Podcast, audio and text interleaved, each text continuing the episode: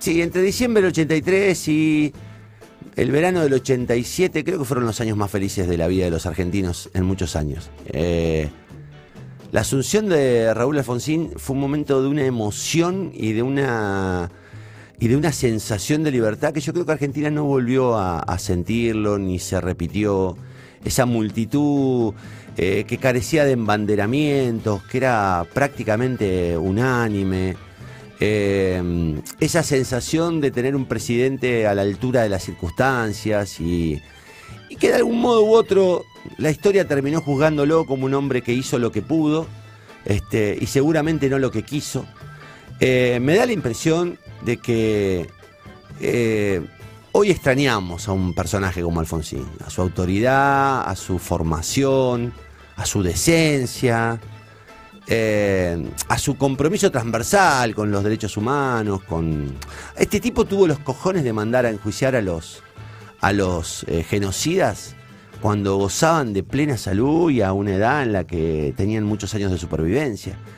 Este tipo este, comprendió que no debían ser juzgados por, la, por los propios militares y, este, y los sentó en un, en un tribunal ordinario el, el Tribunal Federal y los, los, condenó, no él, sino la justicia condenó eh, a prisión perpetua a los, a los comandantes de las Fuerzas Armadas.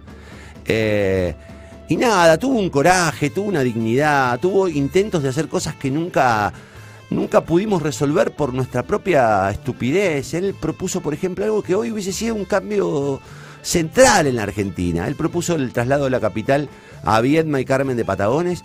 Eh, y hoy Argentina sería otra. Desde el punto de vista de la concentración, digamos, hubiese modificado sustancialmente lo que es hoy el conurbano, eh, hubiese armado otro polo, hubiese este, redistribuido la población. Eh, este fue el tipo que firmó la paz con Chile, este fue el tipo que sancionó la ley de divorcio, que tenía tantas o, tantos prejuicios como la ley que está debatiendo hoy la Argentina, que es la ley del aborto. Y este fue el tipo que intentó con la ley de, democratización del gremialismo, eh, que intentó este, con, la, con el Congreso Pedagógico, eh, intentó, intentó. Después no salió, no lo dejaron, le hicieron muchos paros nacionales, una oposición feroz. Y además hubo una situación económica brutal, que fue este, un grupo concentrado de la economía que terminó generándole ni más ni menos que una hiperinflación que terminó con su gobierno. Pero hoy se cumplen 37 años. Yo digo, eh, Alfonsín, y yo me atrevo porque es mi pensamiento, pero no lo deben compartir. Digo, tipos como Alfonsín, como Hermes Wiener, como Tabaré, que lo perdimos este fin de semana en Uruguay, eh, como el Pepe Mujica, eh, como Michelle Bachelet. Son los hombres que a uno, o los hombres y las mujeres, eh, que a uno le, generan todavía la confianza de que como estirpe humana eh, estamos en condiciones de salir. Eh, yo sueño con, uno, con otro Alfonsino, con varios Alfonsines. Creo que nos hace falta un tipo que nos convoque a la unidad y que nos convoque a, defender este, lo que nos corresponde y que nos convoque al diálogo y al acuerdo y que nos saque de este enfrentamiento feroz que tenemos permanentemente sobre todos y cada uno de los temas. Lo pongo en contraste y se van a enojar mucho conmigo con la carta que hoy emitió Cristina. Eh, es increíble. Cristina emitió una carta tan agresiva, tan violenta, tan, tan, tan poco este, componedora, eh, que digo, no es la forma de celebrarlo, la democracia. Eh, celebremos la democracia desde el lugar y desde los pocos lugares desde donde nos podemos unir.